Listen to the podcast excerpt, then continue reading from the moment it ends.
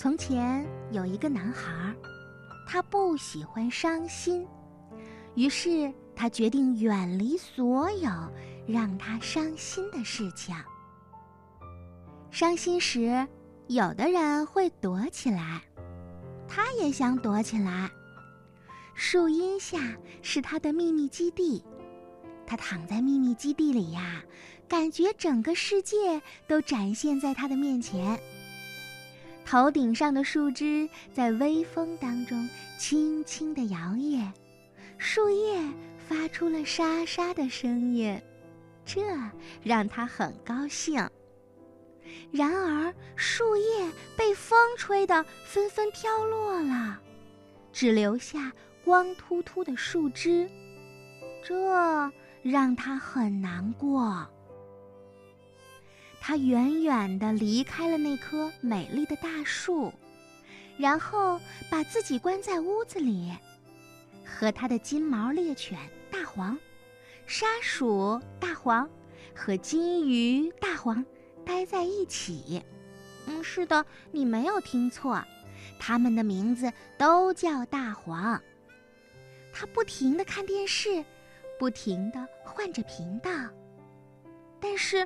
每个故事都有伤心的情节，于是他待在自己的房间里，嗯，真无聊啊。他玩起了他的旧积木，不知不觉的，他把积木搭得很高很高，一直搭到了天花板，他得意极了。爸爸妈妈都来看。小妹妹更是兴奋地跳啊跳，哦不！所有的积木都倒在了地上。做这些有什么用呢？是啊，积木倒了，玩具坏了，拼图也找不到了，每件事的结果都是一样的糟糕。他。默默地捡起所有的玩具，走到窗前，然后，是的，全部都扔了出去。玩具掉了下去，他心里难受极了。还好有爸爸妈妈在，他们知道有一样东西会让他高兴起来，那就是他最爱吃的薄荷冰激凌。冰激凌真好吃，他又高兴起来啦。正在这时，他的妹妹闹着也要吃。我也想吃，不，不给。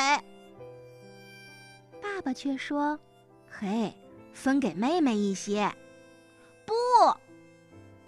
妈妈发出最后的警告：“我数到三，分给妹妹。”于是，妈妈开始数数。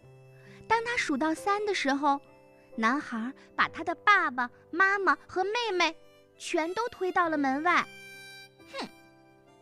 这一下他又高兴啦。电话铃响了，是他的朋友打来的。哦，真好啊！可是，如果朋友们不再打来电话，怎么办？他又会伤心的。哦不不不，我不要伤心。于是他把电话也扔了出去。男孩一个人待在家里，只有他的三个大黄和他待在一块儿。嗯，这样会高兴一些，因为他们永远也不会让男孩子伤心。是的，永远不会，只要他们还活着。可是，只要他们还活着吗？哦不，他们也会离开。